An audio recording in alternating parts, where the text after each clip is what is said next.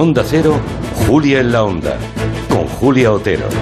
Pues ya han oído los que estaban sintonizando el informativo de Elena Gijón, acaban de escuchar a Agustín Alcalá hablando de Elon Musk.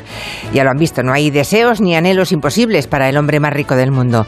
Ayer el señor Elon Musk, el presidente ejecutivo de Tesla, bueno, y otras compañías, se hizo con el control absoluto de Twitter a golpe de talonario. Se compró la red social por 41 mil millones de euros.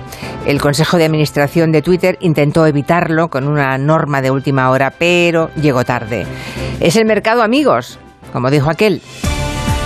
¿Qué dice Musk? Pues que lo hace para mejorar la red social, que quiere añadir más transparencia en los algoritmos, más libertad en el discurso, es decir, eliminar los filtros por los que, por ejemplo, se tomó en su momento la decisión de cerrar el perfil de Donald Trump.